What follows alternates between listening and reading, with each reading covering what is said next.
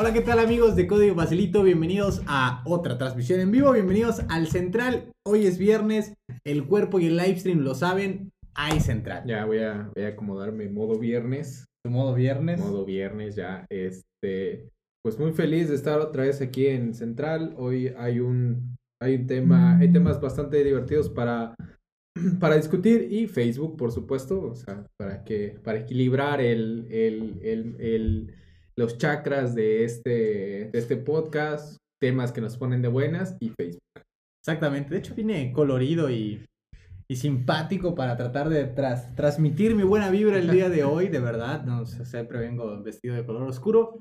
Hoy vamos a cambiarle un poco, estamos con Uriel Hernández en este su central podcast, donde una de las cosas más importantes es su opinión, así que entrenle, cáiganle a la conversación, digan su opinión, si algo no les gusta, si algo les molesta, ustedes cuéntenos y díganos.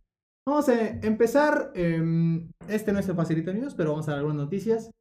Mi top se volvió loco. y ahora va a cobrar 2 dólares por usuario aún en eventos gratuitos. Ahora, para que tú puedas ir a eventos gratuitos, vas a tener que pagar. Tus 2 dolaritos, sí. 2 dólares. Eh, técnicamente no los tienes que pagar tú, los puede pagar el organizador del evento. Así que si tú esperas eh, 100 personas para tu evento, tienes que pagar 200 dólares por ese evento o dejar que cada quien pague sus 2 dólares. Eh, Meetup argumenta que esto, de, yo sigo en mi modo viernes, eh, Meetup argumenta que esto tiene que ver con varias cosas. Una, por supuesto, un tema de negocio, eh, pero trataron de darlos a entender que a veces, eh, o ellos han notado que muchas veces la gente eh, toma un ticket que es gratuito y después no lo aprovecha, falta, no va, precisamente porque, eh, porque fue gratuito. Entonces, estos dos dólares como que le dan valor al ticket que estás adquiriendo para que así sea más probable que vayas, ¿no? Nos ponemos en contexto Meetup. Eh, es una página justamente para organizar, organizar meetups. Organizar, promover meetups que es un meetup, es un encuentro de personas, es una reunión social de diversas índoles, de diversos temas. Los, eh, los personajes de la tecnología, nosotros usamos, acuñamos mucho el término meetup en lugar de reunión o sesión, pues porque pues ya saben, somos posers. Entonces, eh, ¿qué está pasando? Meetup ahora va a cobrar para que esto suceda. No es como cobrar, sino una, digamos, una manera de asegurar el, el asunto. Se entiende desde la perspectiva de los eventos porque a final de cuentas tienes que asegurar que la gente vaya para que tu evento sea rentable, aun si, eres, si es gratuito o si están eh, cobrando. Cosa extraña, la verdad. Sin embargo, pues... Lo, lo, que a mí, lo que a mí me llama la atención de esto que pasa con Meetup es algo que pasa a veces con las redes sociales y era lo que te, lo que te comentaba que llegan a un punto de madurez la empresa en la que crecer ya no es el, el, centro quizás, crecer desproporcionalmente ya no es el centro, entonces empiezan a buscar maneras de monetizar su, su trabajo, de ser rentables, de ser sustentables, de ya no depender de, de el dinero de los inversionistas y en ese sentido empiezan a haber cambios, ¿no? Eh, quizás está en esa etapa, por ahí, por ejemplo, hay un dato de que ya hemos hablado de WeWork, que es estos espacios de coworkings modernos. Dicen que si todos los WeWorks del mundo estuvieran a su máxima capacidad, la empresa seguiría sin ser rentable, seguiría perdiendo dinero. Meetup cambió esto en parte para ingresar más dinero. Uber está haciendo muchos cambios para ser rentable. Entonces, como que las startups se dieron cuenta de que quizás ganar dinero, hacer dinero, era, era un poco, bueno. Un poco más complicado, ¿no? Ah, caray, podríamos cobrar, ¿no? sí. Y, y, te imaginas si en lugar de perder dinero ganáramos, ganáramos dinero. ¡Wow!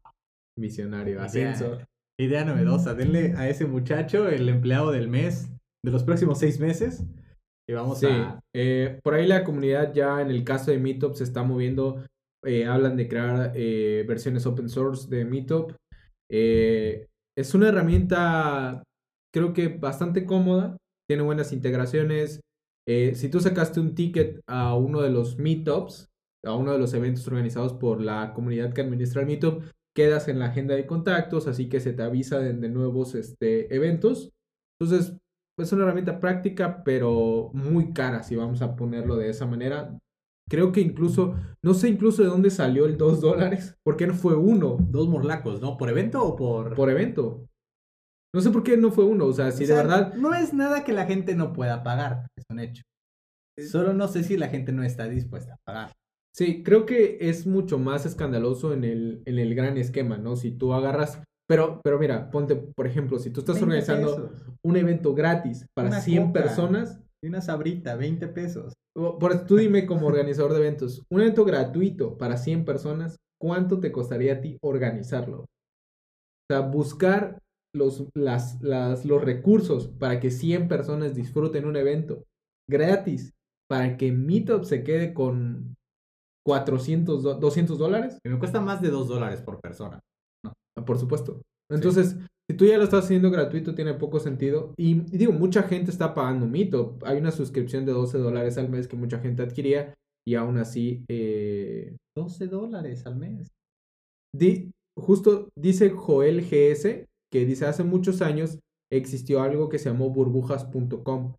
Eh, fue hace casi 20 años. Bueno, Burbujas.com, creo que habla de burbujas económicas. Creo, si no sé si te refieres a la burbuja del .com. Ah, sí, Ajá, ok. Exactamente. de la burbuja del punto .com, sí, por supuesto.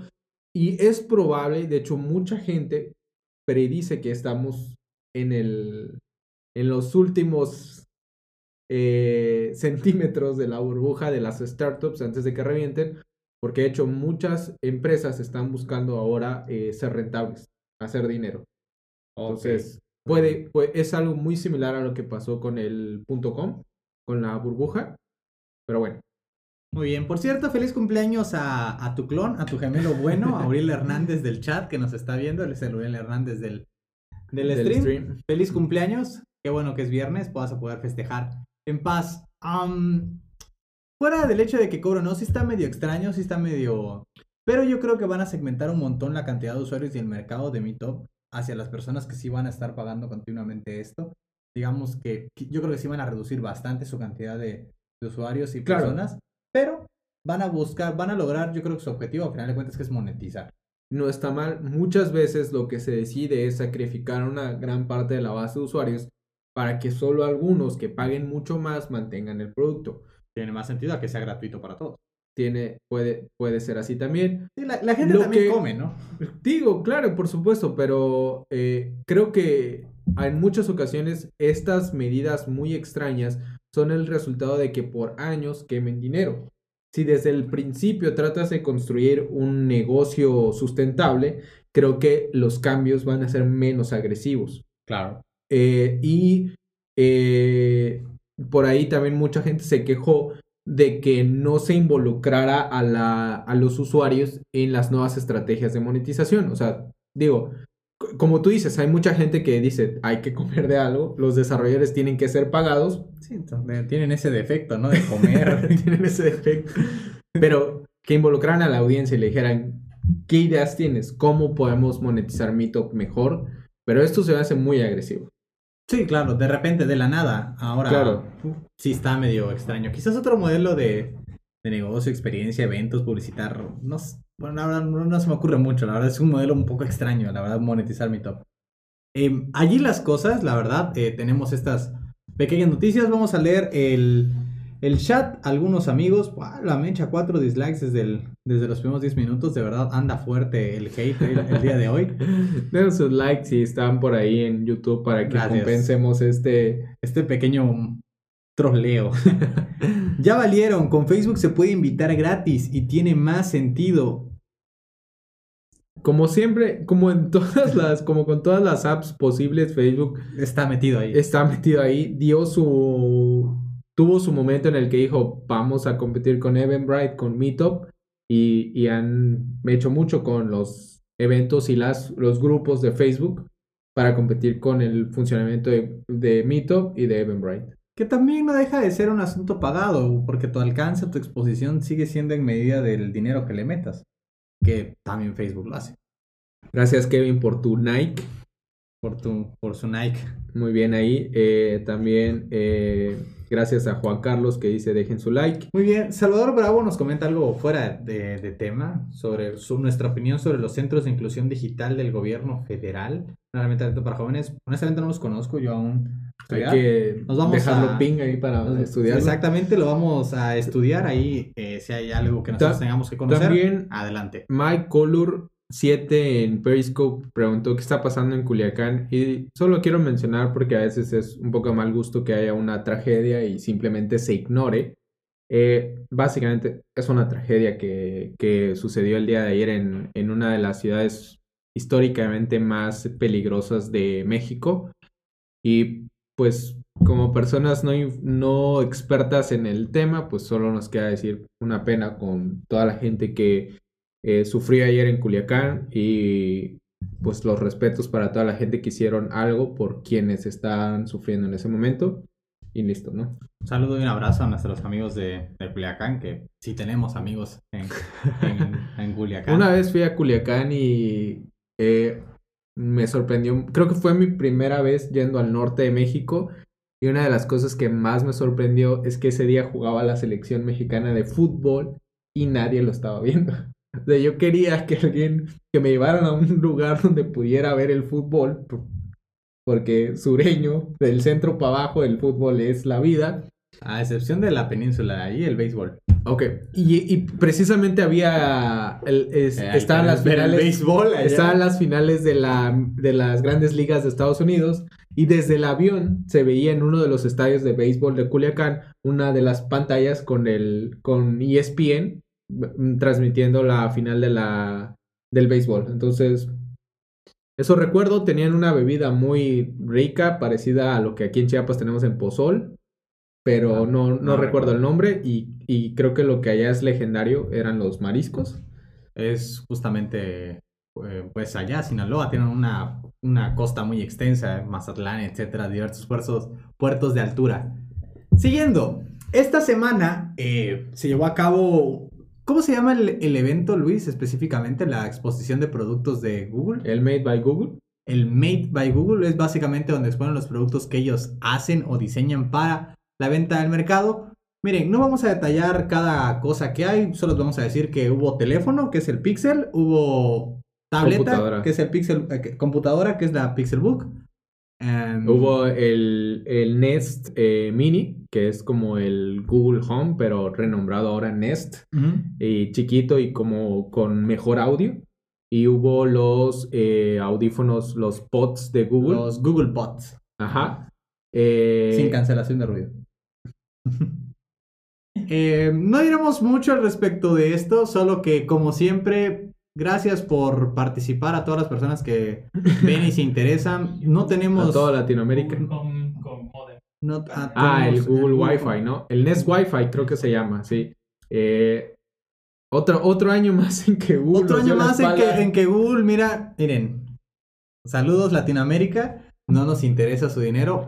Es una realidad, Google durante todos estos años no ha mostrado ningún interés en el mercado latinoamericano para ciertas cosas. De hecho, no veo nada, ni siquiera el Stadia está, hay fecha para Latinoamérica. Se anunciaron fechas para esta plataforma de juegos de Google.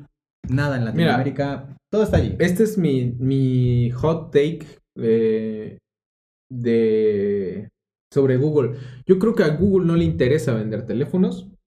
Pienso que Google solo quiere que el- decirle a los demás cómo hacer un teléfono Android. Aquí está el Pixel, así se hace. Anda y ve.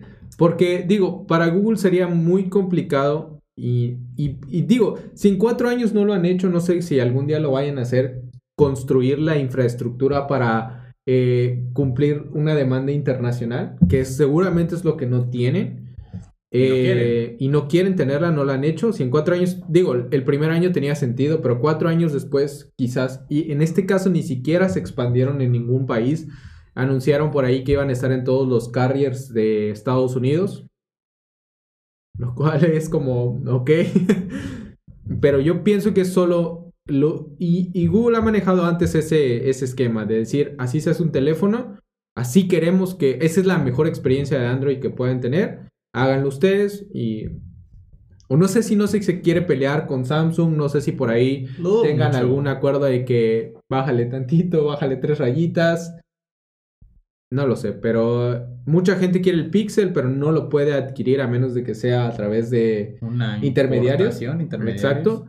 Eh, en este caso creo que el Pixel en el tema de la cámara decepcionó porque solo trae dos cámaras. Uf. Dos. Yo quería tres. Digo, los teléfonos modernos traen tres. Ahora, no, para mí, para mí no es ningún problema que no traiga tres porque Google ha hecho maravillas con el software para compensar la falta de cámaras adicionales. Pero que haya puesto un cuadrado tan grande en el teléfono y Para solo dos poner cámaras. dos cámaras, se me hace innecesario. Se me hace que claramente otros teléfonos Para lo han hecho en menor espacio. iPhone. Pero el iPhone tiene tres cámaras. Y como decía eh, uno, ahorita no me acuerdo el nombre de este analista de, de tecnología, Marquis creo que se llama. Él decía que Google ha hecho mucho bien, muchas cosas ha compensado con software de la falta de hardware. Ma- Marqués Brownlee. Eh, pero lo que no se puede hacer con software es la vista eh, de el gran angular, creo que se llama, de las cámaras que tienen ahora los teléfonos modernos. O sea, esa vista muy amplia no la puedes, no la puedes hacer con software. Tiene que ser con un lente. Y Google no puso ese lente, puso otro lente que le llaman telemétrico o algo así. Entonces, digo, me deja un poco insatisfecho. Pareciera que realmente no quieren comercializar grandemente con el Pixel. No es como que, uff, queremos el número en ventas. No. Tiene, mira, tiene un poco de sentido porque Apple eh, entregó, digo, su principal producto es vender hardware y se toparon con pared. Hay un punto en el que la gente simplemente ya no renueva su hardware, que el hardware es suficientemente bueno como para que no lo renueves. El iPhone eh, 8, el iPhone eh, X es suficientemente bueno como para que no actualices al nuevo y por eso han tenido ciertos problemas. Entonces ellos quieren migrar a servicios. Google ya está ahí.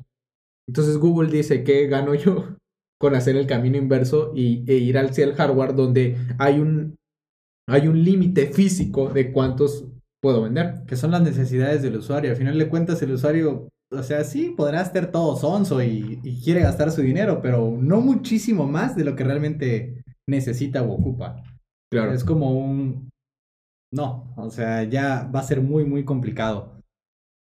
Estoy hablando de Facebook, no quiero saber lo que sale de Google, menciona Max. Sí hay cosas... Ah, bueno, eh, Facebook. De hecho, lo que sigue en el, en el programa es justamente Facebook, no comas ansias, amigo Max. Eh, solamente para cerrar el caso con Google, es como un... Sigamos viendo desde lejos eh, el Pixel y todas esas cosas. Sí quisiera una Pixelbook, la verdad sí quisiera una...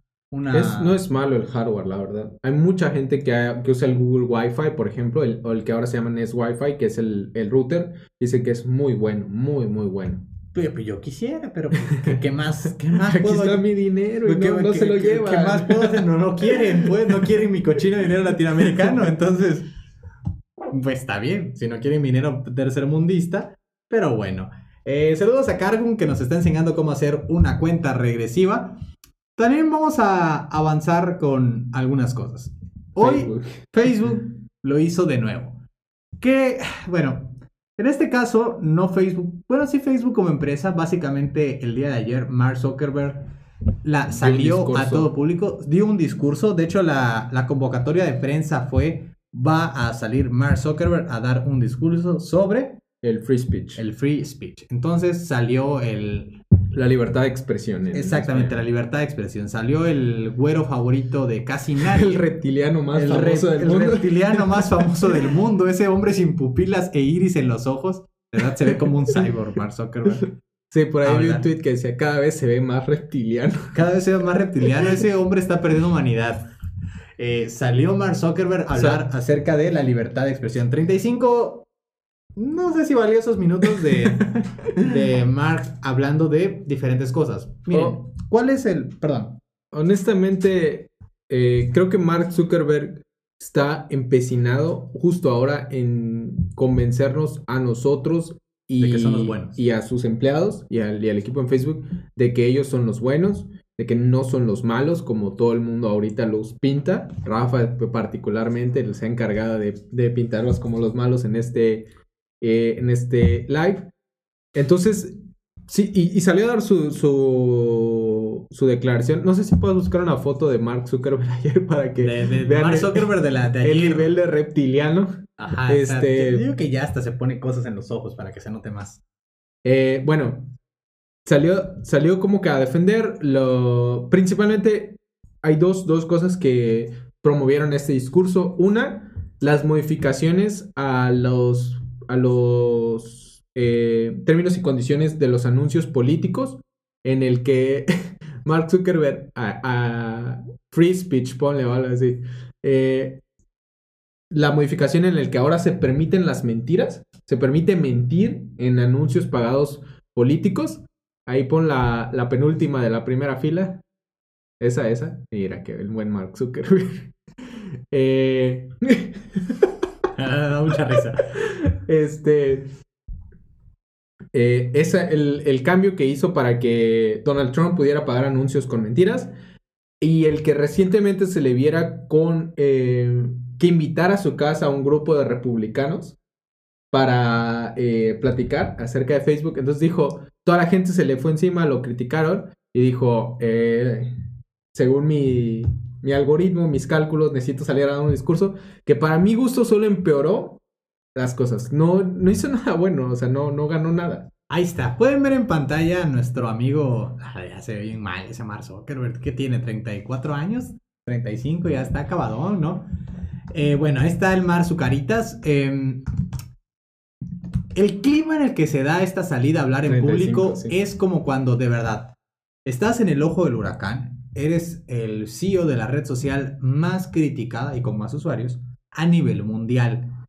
En semanas pasadas has tenido problemas de diferente índole, que si la privacidad de los adolescentes, que si básicamente te le declaraste la guerra a una precandidata demócrata en la, elección de los Estados Unidos y ahora básicamente después de haber estado en contra de la demócrata, te reúnes mágicamente, invitas a tu casa a una serie de republicanos, que son los del bando contendiente, y pues la verdad la gente te está básicamente tirando a pedradas. Sale Mark Zuckerberg y va a decir, bueno, pues lo, voy a hablar, ¿no? Eh, sale a hablar, por cierto, algo que se tiene que saber de Mark Zuckerberg es que tú lo escuchas hablar, no vas a percibir en ningún momento alguna clase de humildad o buen rollo por parte de Mark Zuckerberg. ¿Verdad? Es como una Incluso Steve Jobs podría llegar a, llegaba a sonar un poco más natural que en su momento que Mark Zuckerberg cuando habla, él de verdad, él te da a entender que básicamente él se cree Juan Camaney y no habrá manera de que, de que lo muevas. Él sale a dar esta, esta plática. Por cierto, poco, poco habló propiamente de Facebook, la verdad se dedicó más a tirarle bastantes piedras a China y a TikTok. Eh, TikTok es es chino, sí. Es chino, es una empresa china, es una red social china que sirve para hacer videos graciosos, no lo sé. ya estoy muy grande para eso. Me encanta que Mark Zuckerberg está en la posición de criticar a China porque Facebook está prohibido en China. Ha, intentado meter Facebook a China, no, no, lo han permitido, en parte porque se supone que él se ha negado a compartir la información que de, de los usuarios de Facebook con el gobierno. Eh, pero se, no, no, le han permitido meter este Facebook, entonces claramente él está en posición. Mientras que todas las empresas que sí están en China, digamos Apple, digamos Google, Blizzard, eh, Blizzard todos ellos, eh, tal vez algunos productos, no sé si todos, eh, Nike, por ejemplo, todos ellos todos los americanos que han este que están en China, sí. que, que, están en China, miren, calladitos, baneamos a la persona que se atraviese, cualquier personaje ¿Por qué? Pues todas las problemáticas que hay en Hong Kong realmente interfieren mucho con los intereses económicos de las grandes potencias de China, que a final de cuentas pues es un mercado muy, muy grande. Eh, no podemos decir que está mal, que estuvo bien, realmente es como eh, las cosas de quien vienen. No sé si Mark Zuckerberg es la persona más idónea para hablar de la libertad de expresión o del free speech. yo, yo creo que volvemos a lo mismo. Mark Zuckerberg se justifica de por qué él no va a, a ser, eh, a, poner Facebook como el ente que dice qué es verdad y qué no es verdad y qué se transmite y qué, qué se difunde y qué no. por el free speech. Pero volvemos a lo mismo que he comentado en otros lives. Él tomó la posición de los eh, periódicos, del trabajo de periodismo, tomó el dinero y no tomó las responsabilidades. Hoy se gasta muchísimo más en Facebook que en cualquiera de las otras eh, plataformas, plataformas con anuncios. Eh, él así lo, así lo diseñó y está tomando cero responsabilidad por eso. se se espera, por supuesto, que Donald Trump gaste muchísimos millones de dólares. Él dice, cada quien debe ser responsable de validar lo que es verdad o lo que es mentira. Y, si nosotros nos ponemos a validar qué sí y qué no pasa, nos podemos convertir en un, eh, una restricción al free speech como en China y como TikTok eh, lo dijo. O sea, dijo TikTok. TikTok. También uno de los momentos más bizarros en la historia de Mark Zuckerberg, nos, nos contó la historia de que él creó Facebook bajo las ideas del free speech porque cuando estaba en Harvard acababa de terminar la guerra de Irak y él creía y mucha gente a su alrededor creía que si se hubieran escuchado los puntos de más personas ah, se pudo haber evitado la guerra cuando todos está bien documentado que Facebook se creó como una aplicación para que Mark Zuckerberg y demás personas pudieran calificar si una mujer era atractiva o no. Porque por supuesto la guerra de Irak se pudo haber evitado si hubiéramos sabido eh, si las compañeras de Mark Zuckerberg eran ah. atractivas. Mark Zuckerberg, a llegados a estas alturas, yo creo que no sé si ya goza de la del placer o de la satisfacción de ser él, la persona en el centro del, del huracán o de la atención. Que se hable de Mark Zuckerberg aparte del propio Facebook. La verdad se me hace bastante deplorable y, deprimente el hecho de que quiten la responsabilidad porque ellos podrían, podrían poner filtros, inteligencia, lo que sea para eh, no desinformar. Ellos tienen este... porque está hecho. Eh, se les llaman verificadores de hechos independientes que por cierto, ese es otro de los, este, de los asteriscos actuales de Mark Zuckerberg, porque entre ellos está eh, uno, de, uno de los presentadores republicanos, muy republicano de Fox News, y, y quien, clara, quien históricamente se ha dedicado a difundir información falsa, y él es uno de los que verifica si los hechos compartidos en Facebook son verdaderos o no. Y digo, o sea, no, no es, el problema no es que sea republicano, el problema es que por un lado es republicano y no hay una contraparte de la ideología liberal o demócrata que también eh, participe en la verificación de los hechos. Y por otro lado es una persona con tendencia a compartir información falsa. Entonces, ¿cómo es que él llegó a formar parte de ese grupo selecto? Y la historia, o, según los, el periodismo independiente, que gracias que el periodismo existe, dicen que una de las razones es porque el grupo poderoso en, en Washington de Facebook es republicano. Una, el, quien es el vicepresidente de, de política global en Facebook es una persona que cuando el, el, el que recientemente fue colocado en la en ese grupo de, de jueces, que son como 10, que es de para toda la vida, quien fue acusado de, de, este, como abuso sexual contra mujeres, quien es el vicepresidente de políticas globales en Facebook, asistió al jurado al, a la mesa de, este, de esta persona en apoyo a él. Y cuando sí lo nominaron a la corte, él dio una fiesta para esta persona. Entonces es como deja mucho que desear todo lo que está pasando en Facebook. La gente dice, esto es un discurso que Mark Zuckerberg se sacó de la manga, claramente está lo de la guerra de Irak y todas las mentiras que dijo. Y, y simplemente activaron lo de mentir porque querían que querían como apaciguar a Trump es la palabra que manejan.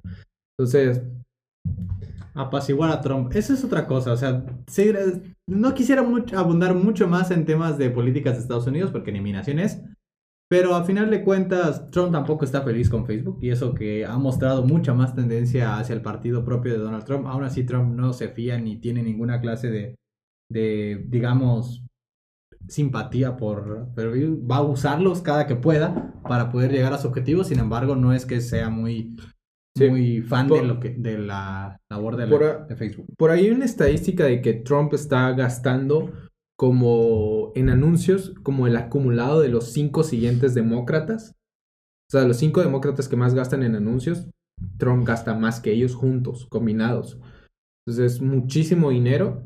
Es una maquinaria de publicidad gigantesca que se está viendo justamente a través de esta red social que misma dice, ¿saben qué? No es mi problema. Mátense, páguenme por los páguenme por eso sí, páguenme por los anuncios. No me importa si son reales, si no, no me importa tú, este, Elizabeth Warren, Donald Trump, el que sea. Ustedes paguen, lo publicamos, ¿no? Y, y por ahí un último asterisco a agregar del discurso de ayer es que las preguntas que se le hicieron a Mark Zuckerberg estaban preseleccionadas y los estudiantes de la Universidad Como de la Michigan, mañanera de México. Los estudiantes de la Universidad de Michigan no tuvieron la oportunidad de hacer preguntas en ese momento. Entonces, también dices, Estaba tendenciada. Insinúas tú que estaba tendenciada la, la rueda de prensa que Mark Zuckerberg salió a decir para aclarar que él realmente es un ente del bien, que solamente construyó un canal de comunicación sí, que, masivo. que nosotros somos los defensores del free speech. La historia nos recordará como quienes la historia va a recordar a. Facebook como un ente del bien que le dio voz a quienes no la tienen. Eso es una Sí, gran él, mentira. él se comparó con Martin Luther King. ah, ese es otro rollo. El día de ayer. Sí, ajá, la, hija de Martin Lu- Luther King salió a decir, no te cuelgues de mi papá, pelagato, si quieres te puedo ayudar en manera de qué quieres hacer tú por la libertad de expresión, pero bye. Sí, muy triste. Lo de, lo de ayer, para mí, honestamente, lo de ayer fue la gota que derramó el vaso. Voy a volver, regresar a mi periodo en el que no publicaba nada en Facebook. Solo voy a utilizar, voy a desinstalar Facebook de mi teléfono, solo voy a utilizar Facebook Messenger. Porque sí, de verdad, lo, lo me pareció como... Era lo que ya sabíamos, pero lo salió a decir, pues. Lo salía, salía a decir abiertamente. salió a decir que no. Nos vale. salió, salió a decir, salió a mentirte en la cara y decir, ah, no, no. No, no sal- pasa". salió a aceptar que van a aceptar las fake news y que no les importa verificarlo, pero también trató de hacernos creer que eso, eh, que eso era Es bueno. que eso es libertad de expresión. Exacto. Miren, para mi gusto, lo único que yo tengo que decir acerca de la libertad de expresión es que si tu libertad de expresión está agrediendo la Claro. imagen o los proyectos de otra persona, tienes que detenerte. La libertad de expresión justamente termina donde termina donde empieza la de la, la otra persona. Entonces no puedes ir por la vida demeritando, opinando. Y va para todos, para las empresas, para los CEOs, para los que seas que tienen como en, en su bandera de libertad de expresión decir shit de todo mundo y de cualquier parte. No es el punto, no es la razón de la libertad de expresión.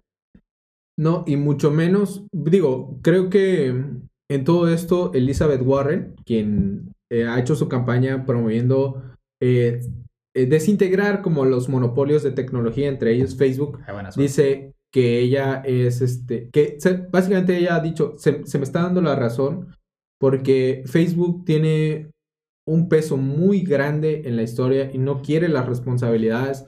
Y ¿quién dice, dice, nadie debería de tener tanto poder.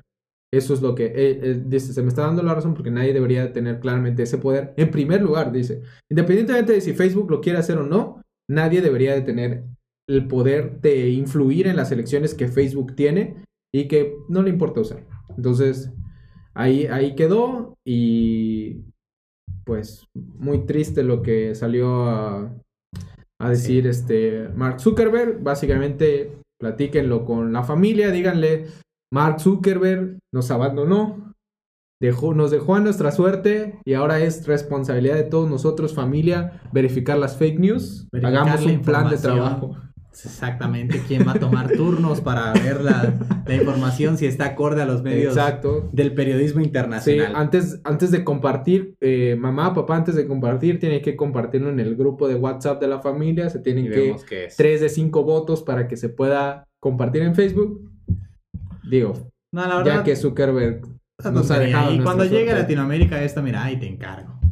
Ah, Si para algo somos buenos en Latinoamérica es para hacer chismes acerca de otras personas. Entonces las fake news, mira, van a volar por Claro. todas partes. Eh, hasta aquí con Facebook, eso es lo que tenemos el día de hoy.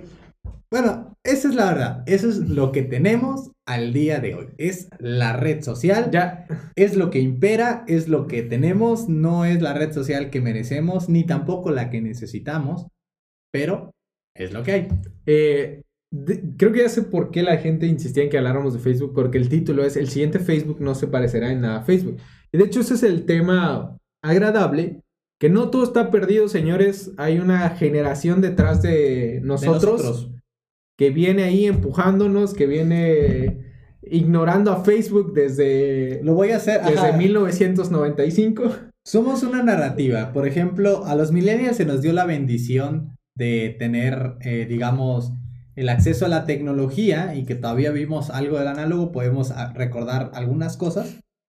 Pero a nosotros que se nos dio la gran responsabilidad, fuimos realmente quienes, digamos, echamos a perder y le dimos mucho poder a estas redes sociales. Además, ¿qué hicieron las- la generación anterior a la nuestra? Nuestros papás, los baby boomers o como los llamen, etcétera, etcétera. Dijeron, yo también quiero, quiero ser cool como los chavos. Y fueron a dañar aún más las redes sociales con información, desinformación, etcétera. Sin embargo, hay un sector poblacional eh, muy inferior al nuestro en promedio de edad que a ellos Facebook les vale sorbete. O sea, que Facebook, Mark Zuckerberg, who? ¿Quién es Mark Zuckerberg? Exacto, es, Eh, dicen ellos, o sea, ajá. canta en BTS, o sea, ¿quién es?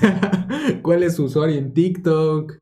¿Cómo lo encuentro en Snapchat? ¿Es un filtro? O sea, ¿qué es un Zuckerberg? ¿Qué es un Mark Zuckerberg? Exactamente. Dicen ellos. Esa es la realidad.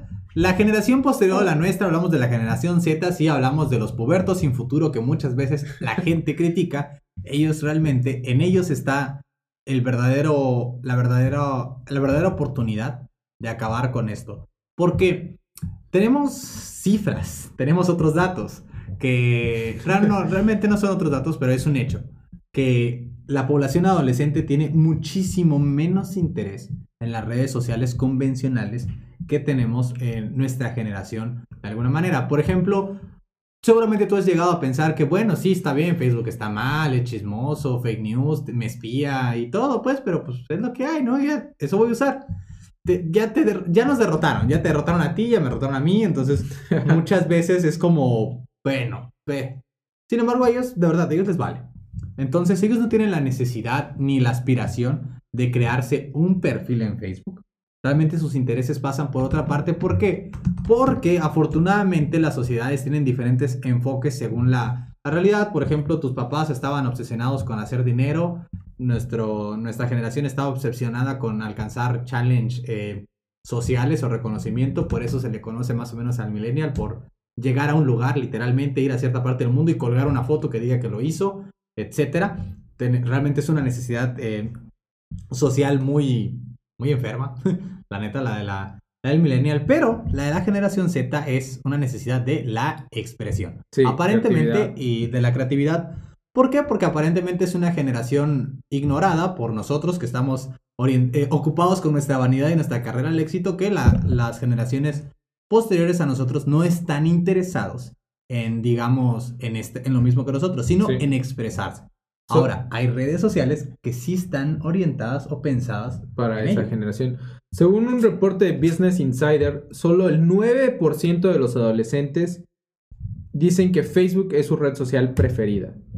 Y por ahí eh, hacen un quote de un tal Ishan Gold, un eh, marketing strategist en las compañías de Mark Cuban, dueño de los Dallas Mavericks, dice que no es cool para la generación Z tener Facebook. O sea, Exacto, no es que estés en Facebook, qué oso, ¿no? Y sí, me- sí me lo han dicho algunos alumnos, es como, de verdad, Facebook, ay no, o sea, un snap, un snap, un snap. Exacto. Eh, por ahí alguien dijo, ala, con lo de los pubertos sin futuro. Es como la narrativa, no estamos diciendo que así Claro, sea. claramente, Eh, yo creo un montón en la siguiente generación. Por ahí están las, las Gutenberg que ya están peleando por el cambio climático. Hay, hay una, hay una conciencia muy grande en esa generación. Saludos a mis primos que son este, por ahí quinceañeros, que los he escuchado hablar con una conciencia social muy, muy grande. Sí. Pero bueno, De, de hecho, sí, tengo algunos alumnos que dicen, streameas en Facebook, te, te, te puedo ver en Twitch. Y yo, adelante, o sea, hazlo. sí. Pero realmente, ¿a qué vamos con estos? Las redes sociales están evolucionando de alguna manera. llevamos años, desde el año 2012, lo diría yo, más o menos, Facebook inició en el 2007, más o menos, hasta, hasta el 2012 todavía era peleado el asunto de las redes sociales, que usaba quién, bla, bla, bla. Todavía estaba medio peleado el asunto, acá que si los marginales seguíamos usando Metroflow, que si esta gente usaba Facebook, que si esta gente... De verdad, todavía estaba partido el pastel. Pasado el año 2012 todo se derrumbó, básicamente todo el mundo se fue a Facebook, ¿por qué? Porque Ganó Facebook, sí. o compraba la red social que tú estabas usando, O la copiaba. o la copiaba, o, o yo qué sé, había, o, etcétera, ¿no? Incluso es- nuestros canales de comunicación desaparecieron gracias Microsoft por quitarnos el Windows Live Messenger y mudarnos forzosamente a Skype, que nadie quería hacerlo, pero pues eso pasó. También es tu culpa, Microsoft. Eh, a final de cuentas, eh, entiéndase por red social todo lo que promueve la comunicación o La interacción comunicación, La interacción. sí. entre dos personas, no necesariamente la publicación en un, en un, es, digamos, en un podio global y que el resto te vea, sino que provea la comunicación. De hecho, de alguna manera WhatsApp sí es una red social. Sí. Entonces, lo quieras admitir o no, lo que era un servicio de mensajería ahora se ha vuelto una red social que también pertenece a Facebook, por cierto. Sin embargo, tenemos ahora, al día de hoy, hay muy poca competencia. Eh, Google lo intentó, hizo ahí su, su hijo abortivo llamado Google Plus. Simplemente no funcionó. Tan, tan es así que eh, desde 2013, que me parece que es el año en que Snapchat, según TheInformation.com, que sacó un artículo del Ajá. cual también originamos esta conversación, desde 2013 a 2018, los acuerdos de inversión en aplicaciones de redes sociales bajaron en 44%. De 2013 a 2018, el interés de los inversionistas en poner dinero en posibles aplicaciones sociales bajó 44%. Y la gran razón detrás de esto es que eh, hay un claro ganador, el pastel está repartido completamente Claro, y, o y sea, lo que sobra es muy poco. Como Llegamos para ahí que- como que no, tengo un proyecto innovador, es una nueva red social que va y que no sé más. No, no, no, no. Eh, sin embargo, estamos en un punto muy importante o muy, eh, muy bueno para que surjan estas nuevas aplicaciones luego de todo el, el escrutinio y toda la mala publicidad que ha recibido Facebook, el poco interés de la generación Z, es un buen momento para que haya nuevas alternativas. Pero, como lo dice el título, y como lo mencionas tú, no es poner en un muro y que la gente te vea. Ajá, Eh, de verdad, hay- eh, hay- incluso Facebook entendió que lo del muro pasó Sí, a hoy, otra parte. hoy- hoy ellos están muy comprometidos con el formato de historias, pero algo que creo que como programadores y posibles emprendedores, cualquiera de ustedes que quiera hacer una red social, es que el siguiente Facebook quizás o seguramente no se va a parecer a Facebook. Va a ser diferente. Yo diría, y lo digo bajo mi opinión y percepción personal, es que está más orientado a las comunidades. ¿Qué son, a final de cuentas, las comunidades? Eh, grupos de personas que tienen un factor en común o un interés, a final de cuentas, en común. Básicamente como los grupos, porque conozco mucha gente que la verdad le puede dar exactamente igual lo que hay en su Facebook. Va a un solo grupo, a dos, tres grupos, y de ahí va. Y de ahí obtienen las cosas. A final de cuentas, al parecer, eh, digamos, eh, la sociedad o el mercado está di- evolucionando a un aspecto de comunidad más marcado. Las redes sociales, digamos que están teniendo cierto auge o cierta, cierta exposición en la actualidad, son las que tienen un objetivo en común y una forma de que Un hacer. nicho. Es un nicho. En esta red social se hace esto, aquí nos dedicamos a esto, aquí está pasando esto.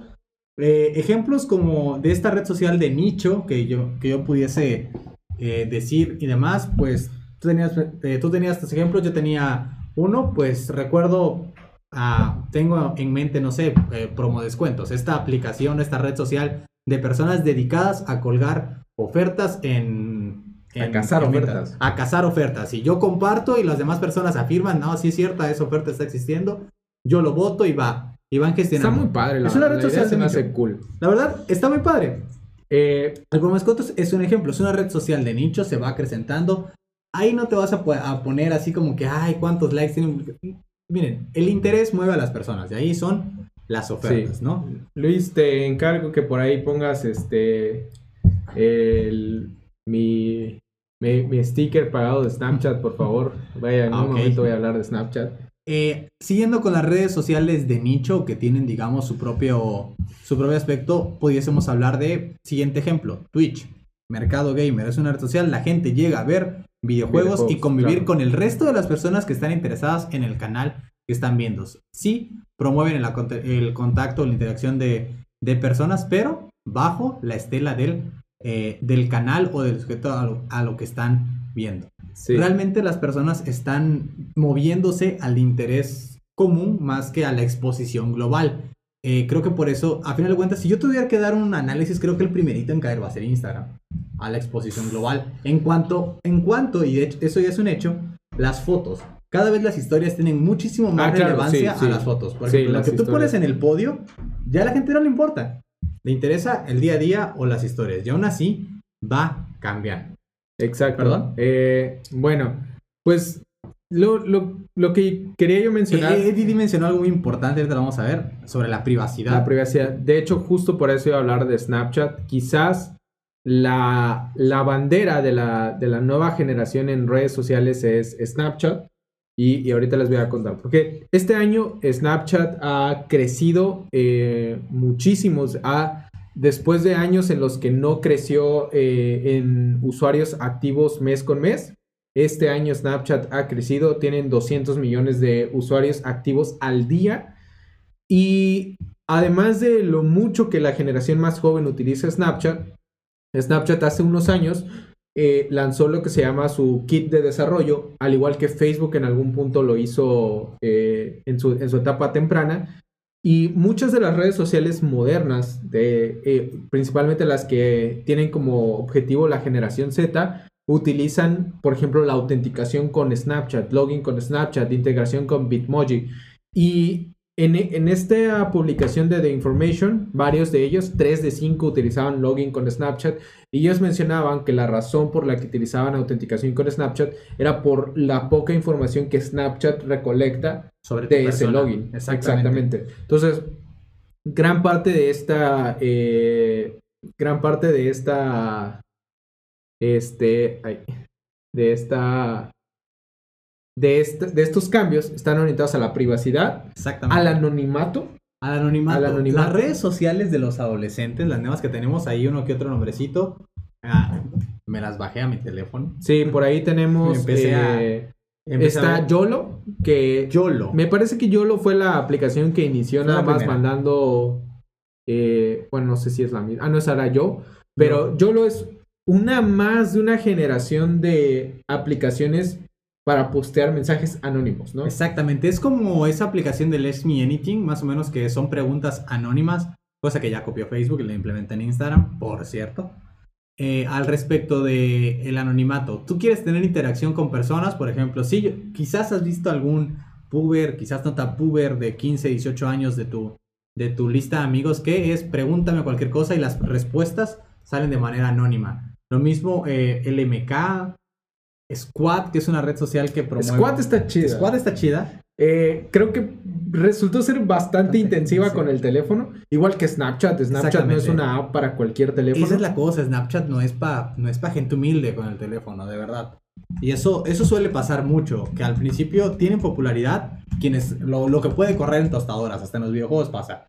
Son populares, saludos a Free Fire, lo que corre en tostadoras. Sí. Entonces, Eh, nada más para hablar un poquito de Squad. Es una aplicación con la que tú puedes hacer una videollamada una y al mismo tiempo compartir tu pantalla del, teléfono. Sí, No Skype, del móvil. sí. eh, en ese sentido se promueve, por ejemplo, vamos a buscar, no sé, imagínate que estaba yo en el momento en que estaba yo organizando mi boda. Ya eh, mi esposa, mi en ese entonces prometida, vivía lejos. Pudimos haber hecho Squad y revisado Pinterest juntos Con las damas. para buscar ah, con las damas, hacer squad juntas, buscar cosas para la boda en Pinterest con alguien compartiendo su pantalla, así con que ese, ese, ese que estás por seleccionar, ese mero. A final de cuentas, Squad. comunidades, ¿no? Eh, Hay squad. Alguien nos preguntó en el chat que cuáles son las redes sociales que nos gustan o las favoritas. Eh, ¿Cómo se enteran de las noticias los jóvenes? No les interesan las noticias. No, o sea, también Snapchat tiene publicaciones. Tiene publicaciones, pero si las, si decides las cosas. Ha estado probando TikTok y he visto buena proyección. TikTok va para arriba, pues a final de cuentas es chino. TikTok se me hace muy divertido. He visto unos TikToks que dan mucha Es como el risa. De Smash de la actualidad. Exacto, pero para mí, creativamente, sería muy difícil que se me ocurriera un buen TikTok, así como que... Bueno, es que que, saliera de es. mí. Esa es otra cosa, solamente gratifica a los ocurrentes. Entonces es como un. Bu- Bueno, por ahí. pero, va. pero sí he visto... Yo hay una- uno de Britney Spears, así para el, Ok. el Facebook Did It Again. Exacto, podría ser. Por ahí voy a tratar de encontrar... eh, Pero Bueno. me va- creo que me va a gustar. Pero hay una chica en Twitter, nada más quiero terminar, Ajá. que eh, postea TikToks sobre programación que la verdad son muy divertidos, así que no creo encontrarla, la verdad. Atendiendo al chat, redes sociales favoritas de algunos de nosotros. Mm, te soy honesto, yo no veo las redes sociales como algo de disfrute. Últimamente las veo como algo de, de trabajo. Estoy porque debo estar. Eh, en donde yo puedo expresar o comunicarme. O interaccionar con más personas. Quizás Interactuar. Twitter. Ah, interactuar, perdón. y- pues quizás Twitter. Y fíjense que nunca había sido de mi interés, pero es como que lo que más uso. Al final de cuentas. Ya no me interesa usar la, las, las apps de Facebook. Quizás consumir contenido de otras personas. YouTube seguirá siendo mi YouTube, favorita. sí. YouTube, es- es mi red YouTube también, la verdad, lo disfruto mucho. Ajá. Eh, también uso mucho Twitter. Digo, somos, no somos de los más Exacto. eh, early adopters que existen, o sea, de la gente que, que siempre está, que es lo nuevo. Y eso que tú estás ahí de repente en Snapchateando, que si Sí. Telegram y esas cosas de gente que. De gente random que yo la verdad no sé. Eh, no seguía. Sí, claro. Por ahí, por ejemplo, hay algunas ideas de apps que vimos en, en estos reportajes. Hay una que se llama TTYL, que es una app Así que detecta, está hecha para los AirPods, que detecta cuando alguien más de tus amigos tiene sus AirPods conectados para que inicien una llamada. O sea, si, si tú tienes tus AirPods y otra gente se los pone, un amigo, dice, ah, la otra persona está con sus AirPods también, ah, bueno, llámalo. Y, eh, empiezan a platicar. Es una persona que se graduó del UCLA que decía que cuando se graduó empezó a ver que estaba perdiendo contacto con sus ex eh, compañeros universitarios. Entonces los empezó a llamar random, así los empezó a llamar cuando tenía tiempo y vio que era, vio que era bueno. Es lo que te iba a decir, ajá. no- nuestra generación le teme un poquito a las llamadas. Y eso, y eso es lo que ellos argumentan, que la forma en que llamamos no ha cambiado para las nuevas generaciones y dicen, bueno, nada más porque tienen AirPods y porque ya te avisé que los tienen puestos, llámense.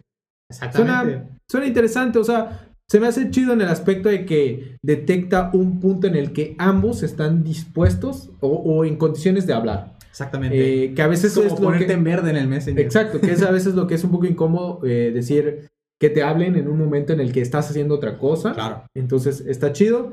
Eh, por ahí Dub Smash, que era una app que fue muy famosa por los 2016-2017 Más o menos. Para combinar audios de películas y así. Hoy es más, está más orientada en desafíos de baile para los Ah, jóvenes. Eh, Baile. duelos de baile. Eh, Eso es muy americano, la verdad. Sí, sí, sí. Y hay mucha gente viendo eso de apps, redes sociales con el blockchain. Hasta hoy creo que no ha pegado ninguna, pero mucha gente La Creo que tiene- del blockchain. tiene mucho el sentido usar el blockchain, pero todavía no ha pegado nada. Exactamente, como tecnología de seguridad. Seguramente en algún momento va a llegar una aplicación que se vuelva famosa usando blockchain como esquema de seguridad y ni se van a enterar, ¿no? Pero Sí. si lo anuncias como muy platillo, probablemente a las personas les da un poquito de miedo o de frío usarlas. ¿Cómo se enteran las noticias los jóvenes? Honestamente no sé, yo creo que es un asunto más de Twitter puede ser. Twitter. Voy a hacer mi investigación realmente cómo se enteran de algunas cosas. Ahí tengo mi propio grupo de observación. De YouTube, esta cosa no se va a caer. Lo que se va a caer va a ser la calidad del contenido mientras YouTube siga siendo tan delimitante con los creadores y haya mucho más espacio a terceras personas que hagan negocio Pienso con que ello. hubo un punto en el que YouTube sintió pasos de parte de Facebook, pero al final, digo, Facebook no se preocupó al principio por proteger el contenido de los creadores de la misma manera en que YouTube lo hizo, así que los perdió. Y, y obviamente no estoy seguro de si Facebook comparte dinero de los anuncios como YouTube lo hace, no estoy seguro, pero mucha gente gana bien de YouTube que no podría hacerlo en Facebook. Eh, Sí, seguramente. Para Nadie quiere streamear en Facebook ni hacer contenido para Facebook. Sí, es la verdad. Para cerrar, eh, como, como mencionó Rafa, la mayoría de las nuevas redes sociales son de nicho. Y para ustedes y nosotros que somos Son de programadores, nicho y promueven el anonimato. Exacto. veces. Para nosotros que somos programadores, algunas recomendaciones de redes sociales para programadores y programadoras, por supuesto.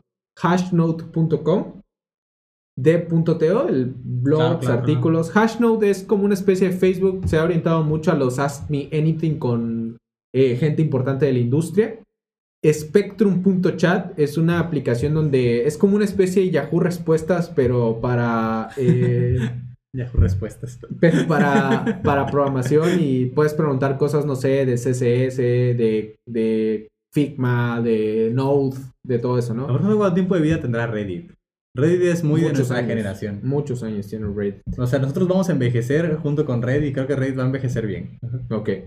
Eh, y por último, hay estas aplicaciones que están basadas en un concepto que se llama remix, que tú tomas el código de alguien, le haces una especie de fork para mejorarlo y le haces, eso, eso ellos le llaman un remix. Está muy chido porque tienes un, puedes agarrar un template como un juego, hacerle remix y tú modificarlo como tú quieres. Glitch es uno de los de las mejores para eso y ahorita estábamos investigando ahí otra que se llama Reshuffle que son dos eh, alternativas a eso del, del remix de código y, y también hay mucha interacción eh, en ese sentido, ¿no?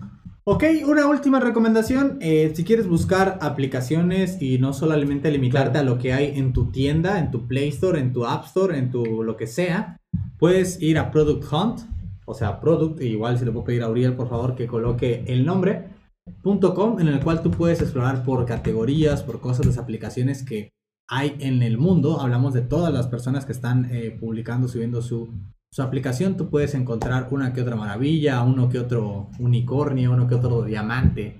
en el- Sí. Allí que puede adecuarse a tus necesidades y a la de tu grupo de personas, tus comunidades, tus pequeños. Recordemos que algunas aplicaciones que hoy en día están con mucha fuerza es porque le sirvió a un grupo de personas y mucha gente al final de cuentas ah, puede ser que eso sirva. Tal es el caso de Discord, Slack en su momento, que ahora hoy en día son fuertes en el mercado justamente por eso. O por ahí, ya que lo mencionas, otro que nos faltó mencionar tal vez es Discord. También Discord. es una moderna muy popular para todo lo de... Y es que es justamente lo que te digo, es una red social Sí, de comunidades. Es, tú te Sí, metes al sí, chat de lo que te interesa. O sea, si yo les muestro mi Discord, van a ver mi comunidades de Maple Story, de Age of Empires, de League of Legends, de Fire Emblem, sí, puros videojuegos. Pero al final de cuentas es. ¿Por qué? Ahí está la gente que quiere estar. Y en mi, en mi Discord tengo, ahorita me uní a la comunidad de Gatsby. Hay un canal en español, así que por si se quieren unir también ahí están en, en Discord. Exacto. Eh, ya les compartí también los links de las redes sociales para programadores que estuve mencionando. Pinterest, por ahí también me faltó mencionar Pinterest. esta app que se llama... Todavía We- no, todavía no me hallo en Pinterest. Está padre, por ahí encontré otra que se llama We Heard It. que- We Heard, como corazón, We, we Love It, Ajá. eh, pero se llama We Heard It.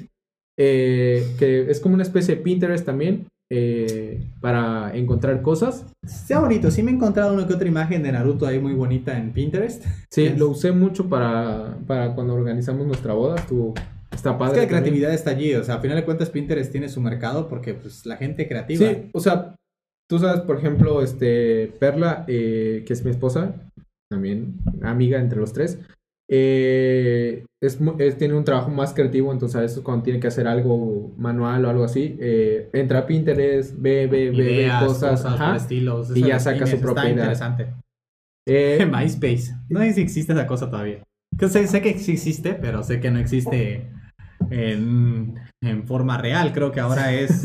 en forma relevante. Ahora, en forma relevante, creo que ahora existe en forma de Spotify. Quien de verdad tiene una carrera musical con cierta proyección, pues se prioriza hacerse un perfil de creador en Spotify. Por ahí también está Byte, que es la nueva app de videos de los creadores de Vine. Byte, Vine, Byte pobre, esa pobre red social prometía bastante.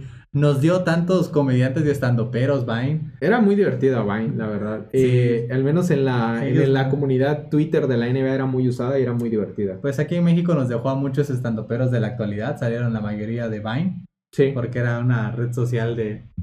que Muy cómica, ¿no? Muy cómica y pues llegó Twitter, la, la nación de Twitter atacó y, pues, y se murió. Sí, eh, digo, nada más para reforzar lo de Product Hunt, está muy padre ver nuevas apps, explorar nuevas cosas, no quedarse con las mismas de siempre, porque así también nosotros como que nos revelamos al monopolio que ellas han establecido, ¿no? Y pues bueno, con eso creo que nos podemos despedir. Muchas gracias a todas las personas que estuvieron en el live el día de hoy. Recuerden que este show se hace, este podcast se hace todos los viernes, 4 de la tarde, hora de México, a la misma hora que empezó este, todos los viernes. Así es. El próximo viernes vamos a estar en la Ciudad de México. así que no sé si lo haremos desde allá. Vamos a hacer el intento, vamos a, buscar, vamos a calar el espacio, las cosas, pues quizás haya central desde, desde las entrañas de un hackathon. Sí, eh, la siguiente semana es Unanx Hacks. Uno es en la Ciudad de México, hackathon, uno de los más importantes y emblemáticos del país. Si tienen la oportunidad de registrarse, mxhacks.io y nos vamos a ver el siguiente viernes ahí durante NAMS Hacks eh, el equipo de código facilito, ¿sale? Entonces, muchas gracias, nos vemos, nos vemos la próxima. Nos vemos.